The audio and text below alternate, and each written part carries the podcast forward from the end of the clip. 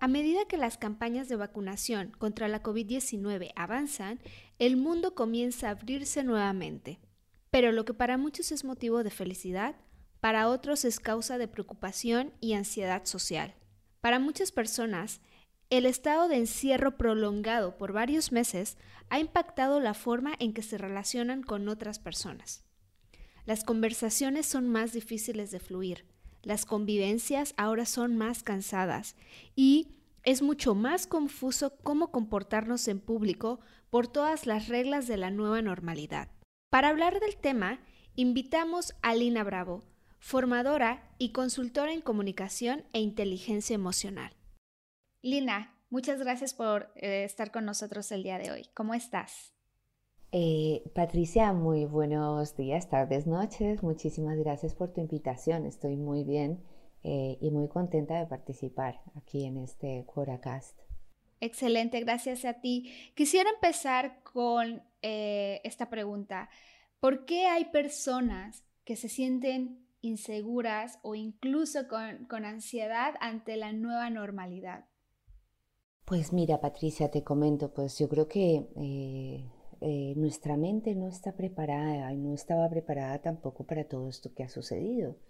Em, hemos estado aislados durante más de un año en nuestras casas y, claro, tener que hacer frente a estos cambios eh, sin ningún tipo de aviso y preparación, eh, pues ha hecho que todos realmente estuviéramos muy descolocados en realidad, ¿no? Eh, yo creo que lo más importante aquí es que pues al variar nuestras rutinas, nuestra vida, todo se desbalanceó de una forma muy compleja en nuestra cabeza, en nuestra mente. Yo siempre he dicho que la mente finalmente nos protege y nos ayuda. En el caso de la ansiedad por la nueva normalidad, pues es lógico que nosotros nos sentamos inseguros precisamente porque no tenemos en nuestro cerebro, en nuestra mente, no tenemos claro eh, qué va a pasar, qué va a pasar en el futuro, ni siquiera sabemos qué va a pasar hoy. Eh, y esta, y este, esta falta de, no saber es lo que realmente nos produce más ansiedad. Eh, hay una nueva normalidad, pero es una normalidad que es muy compleja porque hoy los gobiernos dicen una cosa, mañana nos dicen otra, cada día están cambiando las reglas, no sabemos cómo actuar. Y eso es lo que realmente nos está causando toda esta eh, ansiedad, todo este estrés que, bueno, que ha venido agravado en el tiempo, precisamente por, porque, porque llevamos mucho, mucho tiempo expuestos a todo esto, ¿no? Em, y, bueno, pues básicamente yo creo que este miedo, este temor, esta inquietud a no saber, eh, es lo que nos está produciendo realmente esta ansiedad que vivimos, ¿no? ¿Cómo adaptarnos a, los cambios a los cuales nos vamos a enfrentar en el trabajo, en la casa y como ya mencioné, relacionándonos con otras personas, sobre todo en estas circunstancias inciertas? Pues yo te diría que con resiliencia. La resiliencia, para las personas que no lo sepan, es un término que se está escuchando cada vez más, pero para hacerlo muy sencillo, muy fácil para que todos lo entendamos, pues básicamente eh, se trata de que las personas eh, sean capaces de sobreponerse a situaciones nuevas y difíciles, ¿no? Eh, que vayan un paso más allá y que utilicen todas estas circunstancias y todas estas cosas que nos están pasando o que nos han pasado para crecer y para desarrollar como nuevos escenarios, ¿no? nuevas formas de actuar que nos lleven pues, a estar preparados para lo que pueda pasar, que es lo que hace la mente. Y justamente por eso te decía, hay, un, hay una especie de choque entre nuestra mente que está acostumbrada a, ciertas, a ciertos escenarios, vamos a decirlo así, y ahora mismo esos escenarios no existen porque no hay como o sea, no hay una forma en que nosotros podamos pensar en que en determinado momento íbamos a pasar por todo esto, ¿no? Entonces, pues para mí lo más importante es eso, ¿no? O sea, recordar que, que después de la tormenta viene la calma, eso es lo primero y fundamental, eh, y aprender de esos errores que hubiéramos podido eh, cometer o, estar abiertos, por ejemplo, a, a, nuevos procesos, a una nueva vida, a una nueva eh, forma de hacer las cosas. y ahora mismo, por ejemplo, es una, es una etapa maravillosa para poder hacerlo, justamente porque, porque nos estamos, ya estamos preparados con todo lo que ha pasado y de alguna manera reestructurar nuestra mente y usar nuestra capacidad para afrontar eh, estos procesos internos complicados, yo creo que es lo, primero que debemos hacer, ¿no? Y luego ya a partir de ahí, pues entonces encararnos con el entorno. Pero lo importante primero es eh, por dentro, cómo nos sentimos, cómo, cómo nos hemos sentido, cómo nos podemos preparar eh, para vivir nuevas experiencias a nivel social, a nivel familiar, cómo lo hemos hecho, evaluar un poco también eso y cómo creemos que podemos cambiar eso eh, para que sea mejor para nosotros. Eh, aquí en este caso yo creo que lo más importante es eh, verlo desde el lado, desde el lado de, nuestro, de nuestro ser como personas. Si yo estoy bien, los demás están bien. Creo que esa es una muy buena forma de adaptarnos a los cambios. Ahora, a pesar de las campañas de vacunación que ya eh, están bastante avanzadas en, varias partes del mundo, hay que tener claro que hay cosas que ya no serán lo mismo, a pesar de que gran parte de la población se vacune. ¿Cómo aceptar que las cosas ya nunca serán igual que antes? Porque es la realidad. Eh, fue como de un golpe, la sociedad tuvo que parar y en el fondo de nuestro corazón como que teníamos la esperanza de, bueno, una vez que esto termine, vamos a, vamos a volver a hacerlo, vamos a volver a ir a, seguir la rutina que teníamos. Esto no es así. ¿Cómo aceptar que ya nada va a ser igual? Pues justamente yo creo que la primera eh, palabra que se me viene a la cabeza cuando, cuando me haces esta pregunta es fluir hay un, ejemplo que, es, para mí ha sido un ejemplo maravilloso en mi vida porque me ha ayudado muchísimo en momentos de, gran cambio y gran impacto y con experiencias muy complejas.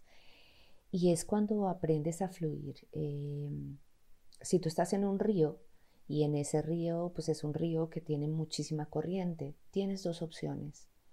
O te vas para atrás como si fueras a devolverte en el camino cosa que es bastante difícil porque la corriente igual te va a llevar por su misma fuerza y tú vas a tratar de nadar y nadar y nadar y nadar y no vas a conseguir nada porque es que no te vas a mover del lugar de donde estás.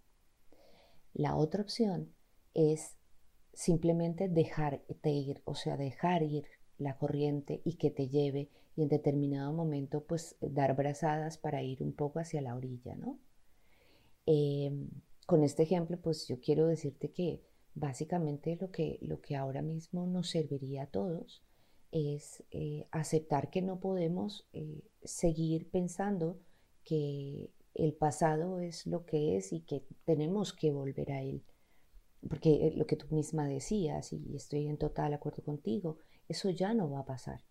Ya no somos los mismos y no vamos a volver a ser los mismos. Hemos pasado por una experiencia muy difícil para todos estar encerrados, no tener contacto con nuestros familiares, haber perdido en muchos casos gente a la que amamos y, reaprender a manejarnos en la vida con todo, ¿no? En nuestra casa, en nuestro trabajo, en todo, en nuestro entorno. Salir a la calle ya de hecho es totalmente diferente.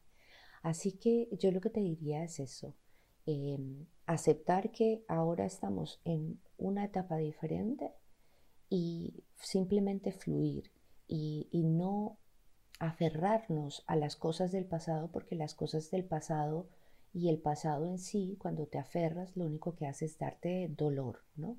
miedo y más ansiedad todavía, sino abrirnos un poco a, bueno, pues esperemos a ver qué es lo que va a pasar, mientras que yo me voy adaptando puedo ver otras realidades y puedo estar abierta a ese cambio con flexibilidad, ¿no? Eh, y eso es como las cosas que deberíamos tener en nuestra cabeza.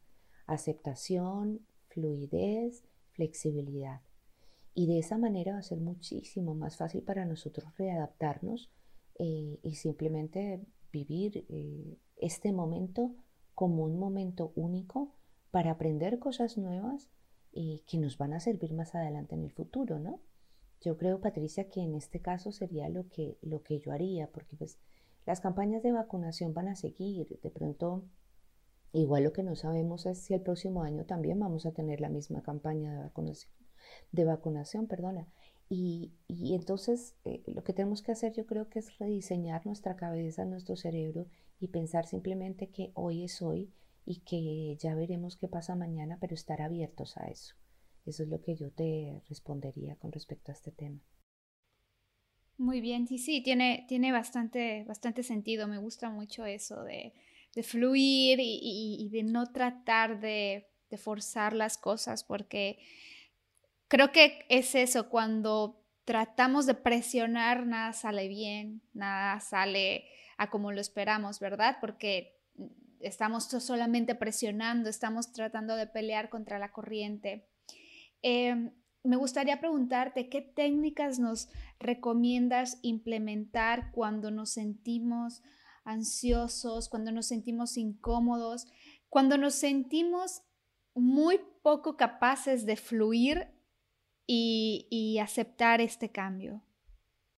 Pues eh, yo te diría a ti y a todas las personas que, me escuchen que mm, hay una cosa que a mí me ha servido muchísimo durante la vida, durante todas las etapas de cambio que, he experimentado. Y eh, yo creo que lo primero, lo primero y más importante para manejar la ansiedad eh, es necesario que aprendamos a respirar. Parece increíble porque uno dice, bueno, pues mira, oye, respiro hasta sin pensarlo, ¿no? Pero respirar es muy importante. La respiración nos ayuda muchísimo a tranquilizarnos y calmarnos. Las personas que han hecho algo de meditación lo saben. Cuando tú respiras, eh, de alguna manera te calmas y esto tiene una lógica. Y es la lógica de, si me está persiguiendo eh, un leopardo y me va a matar, pues yo no paro a respirar, ¿no? Sigo corriendo. Eh, entonces hay dos cosas que para mí son fundamentales y una es tomar respiraciones profundas y tomar agua. Esas dos cosas sirven un montón porque el estrés es un proceso, en realidad no es un estado como la mayoría de gente cree. Y cuando se produce este estado de estrés, eh, lo que pasa es que, claro, si nosotros, como te decía, eh, tenemos un leopardo que nos está siguiendo, pues obviamente no vamos a parar a tomar agua y mucho menos respirar. Entonces el cuerpo asume que esa alarma, por decir de alguna manera, ha parado. Entonces, si te sientes muy agobiado, si llega un punto en que dices, Dios mío, voy a explotar, no sé qué hacer, yo lo primero que te diría es, eh, vete a un lugar tranquilo, llévate un vaso de agua, respira profundamente por lo menos tres veces, o sea, muy lentamente, y luego toma agua. Verás como ya el nivel cardíaco, o sea, la sudoración, cualquier cosa que puedas tener como, como, como este, esta respuesta al estrés o a la ansiedad se va bajando. Luego, para mí también es muy importante comer bien. Eh, y cuando digo comer bien, eh, no es la típica respuesta de come saludable, no sé qué, sí, claro, come saludable pero come bien en el sentido de disfruta la comida. Si hay algo que te gusta y estás muy cansado, muy estresado, muy agobiado, ve y busca algo que te guste comer, sea chocolate, jamón, croquetas, lo que le guste a cada uno, eso no importa. Pero date ese gusto, disfrútalo. Dormir bien también es importante y ahora mismo pues lo que estamos viendo es que la gente no está pudiendo dormir eh, ni del tirón, ni está pudiendo descansar, y eso básicamente, eh, pues obviamente nos está afectando a todos, a todos en general. Por eso sí que es bueno hacer algo de deporte, ¿no? Porque finalmente el deporte también te cansa y el deporte también te produce pues eh, muchas hormonas de la felicidad. Por tanto, una cosa va equilibrando a la otra, ¿no? Comer bien, dormir, si es posible hacer deporte. Y en este punto yo creo que para mí es súper importante eh, decirte que, mira, ahora que entra el verano, o bueno, cuando no había verano, pues en nadar eh, e increíblemente bailar y cantar, eso nos produce muchísimas, eh, muchísimas hormonas de la felicidad que nos van a servir también a tranquilizarnos, a estar en paz, intentar no pensar demasiado, sobre todo en el futuro ¿no? o en el pasado sino vivir más en el momento ahora, disfrutar ahora lo que tengo, la comida que tengo, eh, agradecer un poco también por todo lo que, lo que en este momento tenemos, ¿no? Y hay algo que a mí me ha servido muchísimo y es dejar de ver noticias y todos los medios de comunicación y las redes sociales que tengan que ver con el COVID, em, que tengan que ver con, con, esta gran amenaza que tenemos ahora en este momento, pero igualmente también tenemos una economía complicada, y situaciones que, son una realidad. Entonces, si ya sabes cuál es la realidad, no te, no te metas en ella. Eh, simplemente, bueno, está ahí, la realidad está ahí, no la podemos eh, obviar, pero lo que sí podemos hacer es tratar de tranquilizarnos a nosotros mismos y tratarnos bien, tratarnos un poco con amor, ¿no? Con amor del bueno. Si yo sé que ver noticias me hace mal porque me pone nervioso, pues dejar de ver noticias. Eh, disfrutar de la música, del sol, dar un paseo, eh, buscar un poco en la naturaleza esa paz y esa tranquilidad, ¿no? Y luego pues irte a la playa, si no puedes disfrutar de una bañera, o sea, de, ¿sabes? De meterte en el baño y divertirte un poco em, con el agua. Y sobre todo, y por último, yo creo que para mí lo más importante, ¿no? Hacer cosas divertidas. Eh, enfocarnos en hacer cosas divertidas ahora es lo más importante que tenemos que hacer por nosotros mismos. Eh, por ejemplo, yo eh, de plano ya he dejado de ver cualquier otra película que no sea graciosa, o sea, yo solo veo cosas graciosas. verás, en internet se encuentran 50.000 eh, cómicos que puedes ver y que son súper graciosos. jugar, he vuelto otra vez a jugar a la Wii, aunque parezca increíble, pero bueno, y perdón por la por, por, decir la marca, pero bueno, em, jugar, dibujar, salir y distraerte con amigos, eso para mí es fundamental. Yo creo que esas son las técnicas eh, que parecen sencillas, pero que en realidad son las que más nos van a ayudar. Sí, sí que implica un esfuerzo, pero que definitivamente vale la pena y que va a mejorar mucho nuestro humor. Aquí me surge una duda eh, sobre todo lo que ya nos aconsejaste, sobre esta idea de tratarnos bien, tener compasión eh, por nosotros mismos, disfrutar de actividades que nos gustan. ¿Cómo podemos mantener un equilibrio con esto sin caer en la sobrepremiación? Y es decir, eh, me refiero a cosas como, bueno, me siento mal y enseguida voy y me doy un premio para poder hacerme sentir mejor.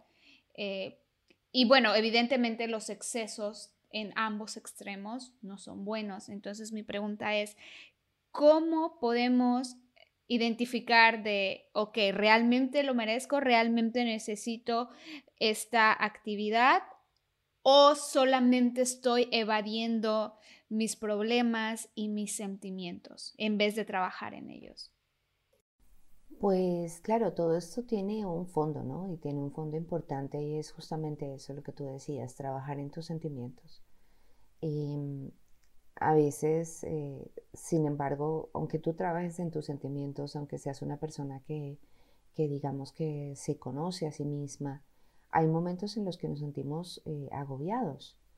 Em, se ha hablado mucho, muchísimo acerca del merecimiento y de cómo, cómo calculo yo si ese merecimiento es así y tengo que comerme cinco, eh, yo qué sé, tartas de chocolate a ver cuándo me siento bien, ¿no? Porque eso me va a llevar igualmente a la gordura, pero, pero es, un poco el punto. Mm, yo creo que ese equilibrio se consigue básicamente si cada día hacemos algo por nosotros. Eh, estamos envueltos en, y como digo yo, o sea, cada día cada persona pues tiene sus propias dificultades, ¿no? Pero Para mí lo importante es que cada día hagas algo, una cosita, una sola, por ti. Ya no por los demás, no por tus hijos, no por tu jefe, no por tu trabajo, no por tu tal, sino por ti. Entonces, si ese día, por ejemplo, eh, resulta que lo que te apetecía era salir a darte un paseo, pues no llegues a tu casa inmediatamente, sal y darte un paseo de 10 minutos, 15 minutos. Eso te ayuda y eso eh, también es parte de ese merecimiento y también es, ese, es, parte de, de, de, cuidarte a ti mismo, ¿no? Si lo que te gusta es hablar con tus amigos y tal, pues obviamente no puedes estar 24 horas del día hablando con ellos porque tienes otras cosas que hacer. Pero sí te puedes dar el gusto de hablar con esa persona que te hace reír, que te hace sonreír y pues o también un poco contarle pues cómo estás y cómo te sientes. Eso es importante. Eh, el equilibrio básicamente eh, se conforma de hacer lo que tenemos que hacer y hacer lo que queremos hacer. Cuando tú haces todo en su justa medida, eh, puedes llegar a conseguir ese equilibrio sin pensar que estás siendo egoísta, ¿no?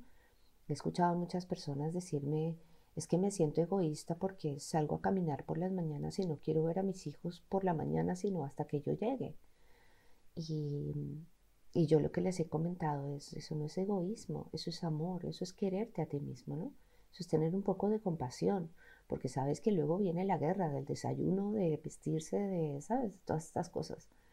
Así que mm, lo que yo te diría con respecto a eso es, ¿quién mejor que tú puede saber qué es lo que tú te mereces? La cuestión es que realmente tienes que tener compasión contigo mismo y entender que todos nos merecemos una calidad de vida buena. Y si tú todos los días trabajas y todos los días te esfuerzas y haces lo mejor de ti, lo mejor, lo mejor, das lo mejor a tus hijos, a tu jefe, a todo el mundo, ¿cómo no te lo das a ti mismo? Esa es la gran pregunta. ¿Cómo no te das ese poquito de felicidad que tú también necesitas y, y, mereces? Y que es tan importante, porque como te decía en otra pregunta, si tú estás bien, los demás finalmente también están bien. Entonces, eso es algo que, que, no nos enseñaron, que no tenemos en el chip pero es algo que tenemos que empezar a ver y que tenemos que empezar a ver muy seriamente, porque si seguimos eh, a este ritmo, realmente la gente llegará a un punto en el que no va a poder más. Y se está viendo ahora, ya estamos empezando a hablar de un de una cansancio por pandemia que tiene todo el mundo, que ya es muy evidente.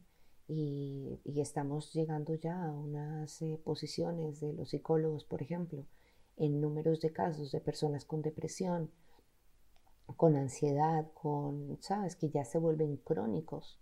Y por eso precisamente para mí es, importante este llamado a quiérete, conócete, date premios, eh, date la libertad de ser tú mismo, date esos cinco minutos, diez minutos, lo que sea, para respirar, para comer lo que te gusta. y creo que ahí Ahí en ese punto es donde está realmente la magia, ¿no? Eh, y el equilibrio, no solo para ti, sino para los que te rodean. Totalmente, totalmente.